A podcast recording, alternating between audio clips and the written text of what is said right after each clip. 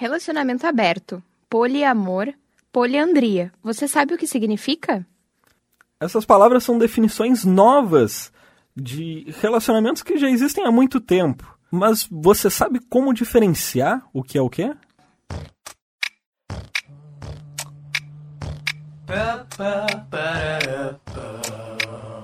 Podcast A. Nude Tabu vestido de informação. Sejam muito bem-vindos ao podcast A, um podcast que quer falar abertamente sobre relacionamento e sexualidade. Você pode nos encontrar no Instagram, podcast.ah. Eu sou a Victoria Meneghetti. E eu sou o Jean Coimbra. No programa de hoje vamos falar sobre o que é relacionamento aberto, poliamor e as novas formas de relação ou de nomenclatura das relações que surgiram na era moderna. Vamos abordar também a visão antropológica das mudanças do relacionamento entre os seres humanos. E para falar desse assunto, temos com a gente, por telefone, a doutora em Antropologia Social, docente do programa em Diversidade Cultural e Inclusão Social da Universidade Fevale, a doutora Margarete Fagundes. Mas antes, vamos conversar com a Sani Rodrigues, que está falando de Brasília. Ela administra a conta do Instagram Amor de Trisal, ao lado da Karina Matos e do Diego Gonçalves, e vai falar um pouquinho para a gente sobre a sua experiência de amor a três. Seja muito bem-vinda, Sani. Explica um pouquinho para a gente o que é um trisal. Vimos no Instagram de vocês que existe uma classificação. Poderia nos contar um pouquinho sobre? Na verdade, é o que a gente vive, a gente pode chamar de poliamor, né? Que é quando é um relacionamento com mais de duas pessoas. E o tipo de relacionamento que a gente vive hoje é um trisal em triângulo. Como é que funciona? É, dentro dos trisais existem vários tipos. Então, quando a gente decidiu, a gente já decidiu que queria um relacionamento em triângulo. Então, o formato em triângulo é onde tem envolvimento de todos os parceiros de forma igualitária. Ou seja, eu me relaciono com a Karina e ela se relaciona com o Diego e o Diego também se relaciona com nós duas. O nosso entendimento é geral entre os três e a forma de amor entre os três é a mesma. Mas a gente também tem outros tipos. Por exemplo, o formato em V, que é quando uma só pessoa é beneficiada dentro do relacionamento. Então, só uma pessoa pode é, pode não, ela se envolve com, outro dois, com outros dois parceiros. O que acontece muito, por exemplo, quando a pessoa é hétero e ela tem um relacionamento com outras duas pessoas, mas as pessoas não se relacionam entre si. E aí a gente tem um formato em T também, que quando essas três pessoas elas namoram, mas vamos supor que o casal ele tem uma ligação muito mais forte do que o relacionamento deles com a terceira pessoa. Como vocês se conheceram e há quanto tempo estão juntos? Eu conheci o Diego no Orkut quando eu tinha 14 anos, então eu tô com ele há 15 anos. Somos casados há 12 anos. E há dois anos nós conhecemos a Karina. Nós estávamos em busca de uma terceira pessoa mesmo a relacionamento. Fizemos um perfil no Tinder e lá nós conhecemos ela. E aí é, a gente se conheceu pessoalmente e um mês depois já estávamos morando os três juntos. E ela é da mesma cidade que vocês? Sim. em relação à família e os amigos de vocês, como que foi contar essa novidade e a aceitação das pessoas? Então, no início, a única família que a gente contou de imediato foi a do Diego. Eles recepcionaram bem. Logo depois foi para minha família. Posso dizer que metade da família recebeu bem, a outra metade não. Então, é, teve afastamento de muita gente, muita gente né, parou de frequentar nossa casa, parou de falar com a gente. E em relação a amigos também. Na verdade, os amigos que a gente andava na época, a grande maioria não entendeu e acabou se afastando. No caso da família da Karina, a gente demorou um tempo maior para contar. Na verdade, a gente nem contou, eles acabaram descobrindo e eles preferiram se afastar dela. Tanto que mesmo depois de dois anos de relacionamento, a única pessoa que voltou a ter contato com ela foi a mãe. O restante da família segue afastada. É, eu queria saber como vocês começaram a conta no Instagram, porque é um sucesso, né? No Instagram e no Sim. TikTok. É, nós abrimos essa conta primeiro para os amigos mais próximos. Isso foi na pandemia, então lá a gente mostrava para os nossos melhores amigos e era uma conta fechada. E aí, logo depois que a família da Karina descobriu, a gente decidiu abrir, porque a gente sentia muita falta nas redes sociais de ter um perfil para se espelhar. Então a gente procurava, tinham alguns perfis, porém era sem nenhuma informação, as pessoas né, quase não mostravam nada sobre o dia a dia. E a gente falou, não, vamos fazer diferente para a gente inspirar pessoas que são igual a nós, mas não, não tem esse contato com ninguém. E aí nós abrimos a conta em abril desse ano. Já começou a ganhar vários seguidores, e aí várias outras pessoas começaram a seguir, e aí estourou mesmo depois do nosso casamento, que foi em julho. Isso aí, 330 mil pessoas acompanham vocês no TikTok também. Vocês são embaixadores da Enciclo, embaixadoras da Enciclo. Isso mesmo. Tudo durante a pandemia, como é que vocês acompanharam isso, esse processo? A gente foi algo bem doido, assim, porque na verdade eu e o Diego, a gente, quando a gente casou, a gente casou somente no civil e a gente queria ter uma, uma cerimônia que fosse, né, no, no estilo tradicional, se podemos dizer assim. E a Karina também tinha esse desejo. Então, em abril, quando a gente abriu a conta, é, a gente foi num lugar que era muito bonito e a gente falou, cara, olha que lugar bonito, será que eles fazem casamento? E a gente foi, perguntou e eles faziam. E aí veio a ideia do casamento, e aí a gente começou a comentar com os seguidores, começamos a buscar parceiros para ajudar com o casamento. E o nosso perfil foi crescendo, foi crescendo, foi crescendo. E aí a Kátia Damasceno, ela é minha amiga de muitos anos, há mais de 10 anos, e a gente convidou a Kátia para fazer a celebração dessa união. E ela topou. E aí quando ela divulgou o nosso perfil assim, foi um boom. E aí vários sites de fofoca vieram atrás, alguns perfis, e aí foi quando a gente começou a ficar conhecido. E como que foi a recepção do público em geral? Existe algum tipo de preconceito? Como vocês reagem a isso? Ah, existe muito. No Instagram é até que é menor, mas no TikTok é bem grande. Só que assim, desde o início, desde quando a gente começou esse relacionamento, a gente sempre fez terapia. Então a gente se blindou muito com essa parte. Eu acho que a parte que mais machucou a gente foi o preconceito dentro da família. Agora, de pessoas de fora, a gente simplesmente ignora. Tanto que é, na semana passada viralizou, a gente viralizou de novo, a gente saiu em vários sites de fofoca, em vários sites de notícia, e aí eles vêm, né, com um peso assim. Mas que comparado com as pessoas que nos apoiam ainda é muito mínimo. E o que a gente faz é só bloquear mesmo. Sani, como vocês tratam ciúmes no relacionamento de vocês? Porque acredito que todo relacionamento tenha ciúmes, certo? Ciúmes, ele é presente dentro de qualquer relacionamento, né? Onde existe amor, existe ciúmes ali. É, no início do relacionamento foi muito mais difícil para a gente lidar com isso, porque a gente não sabia. Não sabia o que podia fazer, não sabia o que podia. E isso tudo a gente conseguiu contornar com a terapia e conversando bastante. A gente utiliza né, a comunicação não violenta então, isso tem ajudado muito a gente no dia a dia. A gente aprendeu a conversar sobre isso. Então, quando uma situação acontece e o outro se sente desconfortável, a gente logo já conversa, já entende o lado do outro e procura resolver o mais rápido possível. Eu não posso dizer que hoje não existe nenhum tipo de ciúme dentro do nosso relacionamento, que é claro que existe, mas hoje o ciúme ele é muito maior em relação a pessoas de fora do que dentro do nosso relacionamento. Vocês receberam é, relatos de pessoas que começaram relacionamentos é, depois de conhecerem o, a página de vocês? Muita gente. Inclusive, a gente incentiva, né? Porque, como eu falei para vocês lá no início, a gente buscou muito por perfis que tivessem é, e a gente não achou. E aí a gente criou o Tinder de Trisal, que é um quadro que acontece todas as sextas, onde a gente publica lá no Stories pessoas que buscam ter um relacionamento igual ao nosso, ou até relacionamento que seja é, é, hétero também. Mas a grande maioria são casais em busca de uma terceira pessoa ou uma pessoa solteira em busca do casal. Inclusive saiu até casamento. Tem um, um, são três seguidores nossos que eles são um casal de São Paulo. Conheceram uma moça que era da Bahia e ela acabou se mudando da Bahia para São Paulo e eles estão juntos há sete meses. Obrigado, Sani. Agora nós temos na linha a professora Margarete Fagundes. A Vitória vai começar perguntando. Vitória? Como podemos explicar brevemente a evolução dos relacionamentos na sociedade?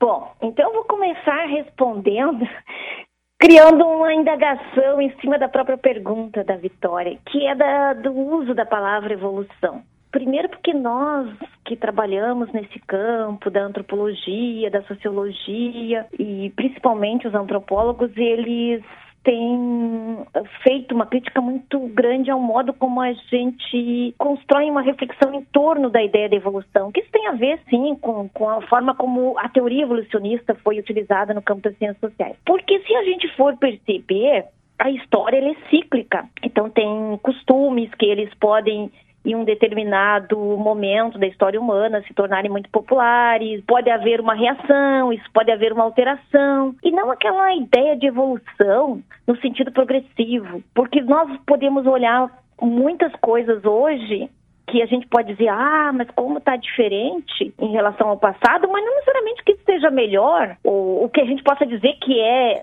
que evoluímos no sentido que se tem da ideia de evolução, né? Então eu queria começar por aí, para a gente não trabalhar muito com essa ideia ah, de que nós, hoje, na contemporaneidade, evoluímos em relação às sociedades Até do passado. Até porque é, existe um, uma escola, né, que já foi batida muito, que era a escola evolucionista, né, na Isso. antropologia.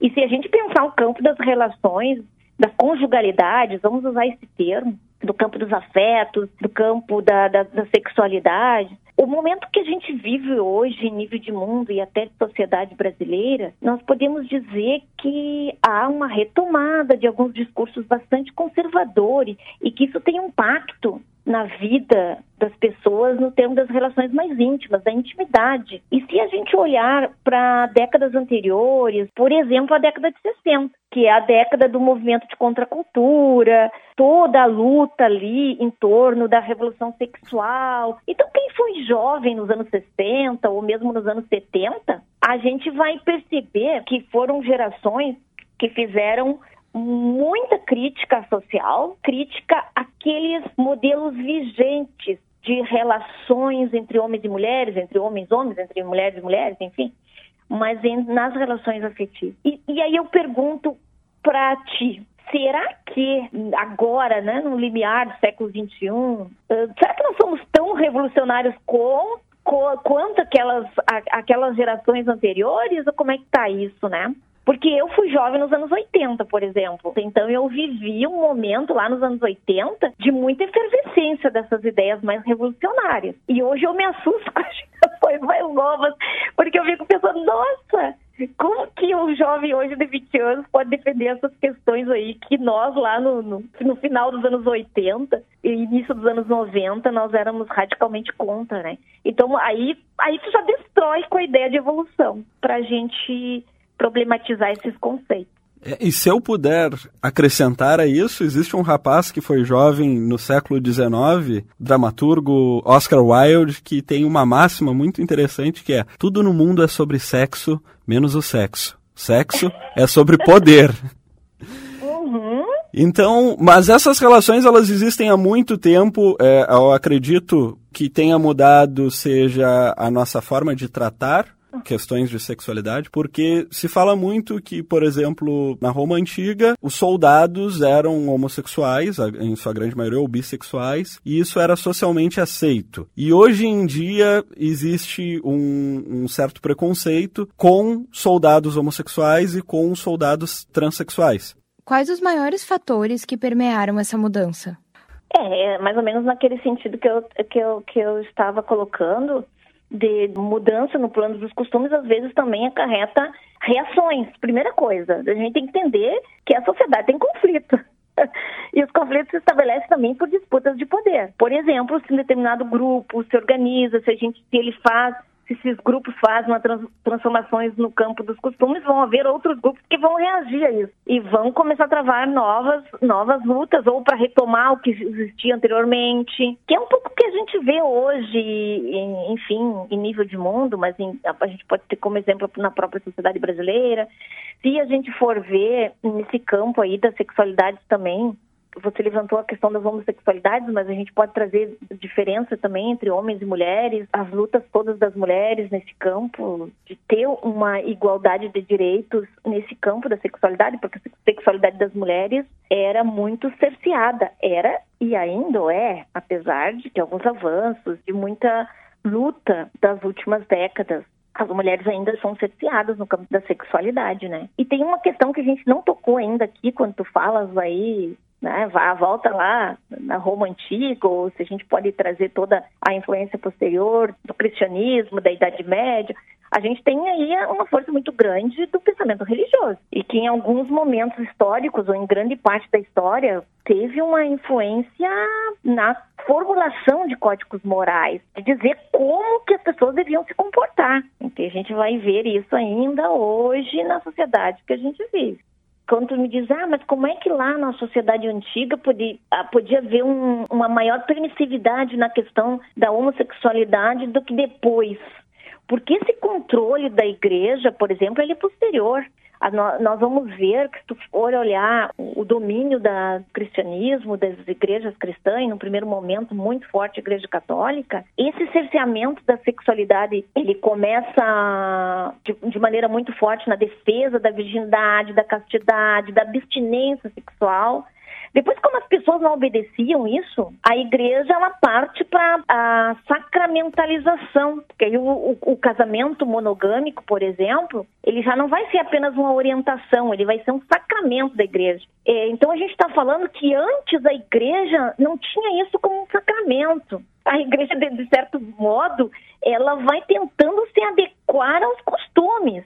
Como ela não consegue controlar a sexualidade, ela começa, não, tem que construir um, tem que construir leis mais severas. E aí o ritual do casamento tem que passar eh, pela igreja, tem que ser dentro da igreja. E aí se inventa o casamento monogâmico como sacramento. As pessoas passam a fazer um ritual dentro da igreja, coisas que não existiam antes. Então, quando tu me dizes, ah, havia mais permissividade, sim, havia. Então, historiadores, antropólogos pesquisadores que se debruçam sobre isso, eles mostram de como isso foi acontecendo gradativamente. Por isso, viu só como a gente não pode trabalhar com a ideia de evolução, porque a gente vai ver, olha, havia práticas de, na, na vida sexual das pessoas, enfim, né, que eram completamente afastadas de qualquer controle moral da igreja. Isso volta muito forte durante a Idade Média, né? A igreja começa a construir essa é, leis mais severas para reprimir a sexualidade. E aí, embora nós, nós estejamos hoje em um país laico, essas leis elas influenciam nas nossas leis. O Brasil é um país monogâmico, é um país onde a poligamia é crime, inclusive, e aí nós entrevistamos agora há pouco a Sani Rodrigues, que, que tem esse relacionamento junto com a Karina Matos e com o Diego Gonçalves. No papel eles não são casados, os três, porque isso não é permitido, mas como nós falamos anteriormente na entrevista deles, o amor é livre, né? E o amor deveria pelo menos ser livre. É, uhum. como, como a senhora enxerga essa questão de o, o Estado laico sendo, de certa forma, ditado pelos costumes que foram trazidos da religião, na verdade, né? Porque antes do, do, Brasil que a gente conhece, essa concepção de, de, monogamia talvez não existisse aqui neste território que hoje é chamado Brasil. Bom, primeiro eu vou brincar contigo, tá, Gê? Porque eu não sei que país que tu vive, porque eu, esse, esse país já deixou de ser laico há tempo, mas eu tô brincando. Enfim, mas assim, ó, em primeiro lugar, aí entra uma questão bem, bem interessante. Como que a gente adequa o aspecto jurídico, constitucional, com as mudanças que ocorrem no plano da cultura? Isso leva tempo. Você vê que a gente teve alguns avanços na questão, por exemplo, das homossexualidades, que se a gente olhar para 30, 40 anos atrás, não havia praticamente nada. Era uma total clandestinidade, não havia uma visibilidade no plano jurídico para essas questões, nem de herança, nem de dependência financeira, é, era bem complicado. Então, o movimento das pessoas bissexuais ou das pessoas homossexuais, gays, lésbicas, travestis e, bom, todo o povo LGBT travou uma luta muito grande nos últimos séculos aí, trava essa luta. Então, as pessoas que hoje fazem a defesa do poliamor, elas vão ter que fazer esse mesmo movimento no plano do direito para conseguir, inclusive,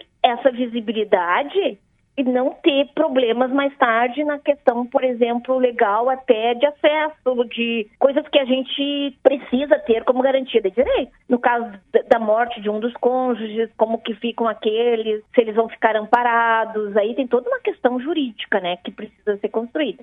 Mas veja bem, nós estamos muito distante desse modelo de relação ainda na, na sociedade brasileira. A gente tem um movimento que destoa bastante do padrão vigente. Porque uma coisa é falar de relação aberta, outra coisa é falar do poliamor. São coisas bem distintas. O que, que acontece? Que quando eu falo em relação aberta, eu estou partindo do pressuposto de que eu posso ter uma relação principal que é a relação, inclusive, que é aceita pela sociedade, mas não só aceita, que ela é legalizada pelo Estado de Direito, ou se a gente for pensar a questão religiosa perante até as religiões, o cara, o cara, as pessoas podem casar do ponto de vista legal aí, também casar dentro de uma igreja, enfim, e ter essa relação com a sua religião. E ter relações com outras pessoas esporadicamente, sem compromisso afetivo. Você entende a diferença? Então, Sim, a relação inclusive, aberta... Inclusive, atualmente, além do, do, do, jurídico e da igreja, existem cerimônias, é, de certa forma, ecumênicas, talvez, ou cerimônias... Isso, ecumênicas. Mas... Algumas nem ecumênicas, né? Algumas... Eu, eu já fui convidada para celebrar um casamento sem ser né, qual é, sem vínculo religioso nenhum, só porque eu era amiga do casal, eles queriam alguém, queriam que os amigos celebrassem o casamento, e eu já fiz isso. Porque em determinado momento talvez tivéssemos apenas a opção Estado e Igreja, e hoje existem é, mais celebrações, mais formas de celebrações, inclusive lindíssimas, em, uhum. em campos, em jardins, que representa muito Inclusive, a Sani, a Karina e o Diego casaram em uma dessas uhum. celebrações em, em um casamento lindíssimo que está lá no Instagram deles, Amor de Trisal. E isso é muito interessante. De repente, em determinado momento, a nossa sociedade brasileira ela perceba outras formas de encontrar alternativas. O que, que eu queria te dizer, assim, que, é, que eu queria marcar a diferença? A grande diferença que há entre relação aberta e, relação, e o poliamor. Porque o poliamor vai trazer a ideia de que eu posso me relacionar com outras pessoas, eu não preciso ter uma relação, não preciso ser né, monogâmica, mas eu vou me relacionar afetivamente com alguém também. E essa relação pode ser tão duradoura quanto a, quanto a, quanto a primeira, essa, né? Ou nem sei se tem primeira, não tem primeiro, não tem segundo. São os três, ou são os quatro, sei lá. Mas então é isso que eu quero dizer, que isso é muito diferente de relação aberta. Porque geralmente relação aberta, tu, tem uma, tu tens uma relação principal e tu tens relações com outras pessoas que geralmente estão mais no plano sexual, não tão afetivo. Afetivo no, no que eu não vou necessariamente me envolver afetivamente com alguém, não vai ser alguma coisa de muita duração. E isso marca toda uma diferença, porque a, se a gente for olhar a relação aberta, para os homens ela sempre existiu. É, sempre é uma palavra que nós das ciências sociais não devemos usar, mas eu quero dizer que ela existiu. Se a gente for olhar para essa sociedade patriarcal brasileira, vamos pegar aí o período, inclusive, da colonização, era muito comum que os homens, e ainda hoje é, né, a gente pensa só, só no passado, tivessem outras relações, e, e, e se a gente for pensar nos senhores de, de engenho, eles tinham relações sexuais com as, com as mulheres escravizadas. Aí, eles tinham a relação principal com a mulher branca e tinham relações com as criadas, com as... Uh, se a gente pegar a questão de gênero, a gente vai olhar, olha, para os homens eu não sei até que ponto que essas relações eram fechadas, até que ponto que a monogamia funcionava, tu entende? Que de qualquer modo, uma coisa são os preceitos morais, os códigos morais de uma sociedade, que muitas vezes eles podem destoar da prática cotidiana. Agora, você sabe que as mulheres, quando tinham, tinham casamento, tinham relações fora do casamento, elas eram bastante perseguidas e, e todo o, o movimento feminista dos anos 70, 80 no Brasil trouxe muito à tona essa discussão para tirar do Código Penal, por exemplo, uma questão que era muito séria para as mulheres, que era a ideia da penalização dessas mulheres pelo tal de crime de honra que os homens cometiam, uh, poderiam, podiam matar essas mulheres, eu quero dizer, por causa do, do, do de uma traição. Então vejam bem que toda a luta feminista foi para retirar, isso eu estou falando de anos 80 no Brasil, né? Quer dizer que os homens podiam matar suas companheiras e não tinha problema nenhum, porque afinal eles tinham sido traídos. Então, você, veja bem que era uma sociedade que autorizava o sexo fora da relação principal para os homens e não para as mulheres. Então a própria monogamia aí tem as suas contradições, tá? Se a gente levar em consideração aí as relações entre homens e mulheres, né? Muito obrigada pela participação, foi uma honra conversar com vocês. Depois desse baita bate-papo, queremos mostrar a vocês a definição dos novos termos criados com a evolução dos relacionamentos humanos. Em 2015, no interior de São Paulo, um trisal, trio que vive um relacionamento, registrou em cartório uma união estável. Essa certidão logo foi revogada pelo STF, Supremo Tribunal Federal. Então, você sabe a diferença entre relacionamento aberto e poliamor? Relacionamento aberto é algumas vezes chamado de amor livre, sendo ele caracterizado pela liberdade que é dada aos membros do casal para iniciar e manter relacionamentos com outras pessoas de modo individual e privativo. Já o termo poliamor surgiu nos anos 90, nos Estados Unidos, e foi criado por uma sacerdotisa neopagã. A palavra é uma combinação de grego e latim que significa muitos amores. A sacerdotisa o definiu como um modelo não monogâmico, consensual, ético e responsável, sendo considerado uma relação mais estável, onde todos os parceiros querem estar com todos. A sociedade brasileira hoje é considerada monogâmica, de acordo com o Código Civil, sendo o modelo mais adotado atualmente. Mas como ela funciona? É quando escolhemos nosso parceiro de forma livre e recíproca, e somente teremos um novo parceiro quando esse vínculo se desfizer por morte ou por separação. Vale lembrar que o nosso país caminha devagar, mas rumo à legalização das relações estáveis de todas as formas de amor. E nós queremos propagar conhecimento, e muito amor livre de preconceito. Nosso programa está chegando ao fim. Na técnica nós temos o Rinaldo Silveira e na orientação a professora Vanessa Valiati. Para saber mais sobre o podcast ou sobre relacionamento e sexualidade, nos siga no Instagram, podcast.a. Eu sou o Jean Coimbra. Eu sou a Victoria Meneghetti. Até o próximo programa.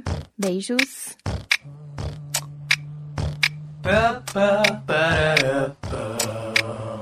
Podcast A. Nude Tabu vestido de informação.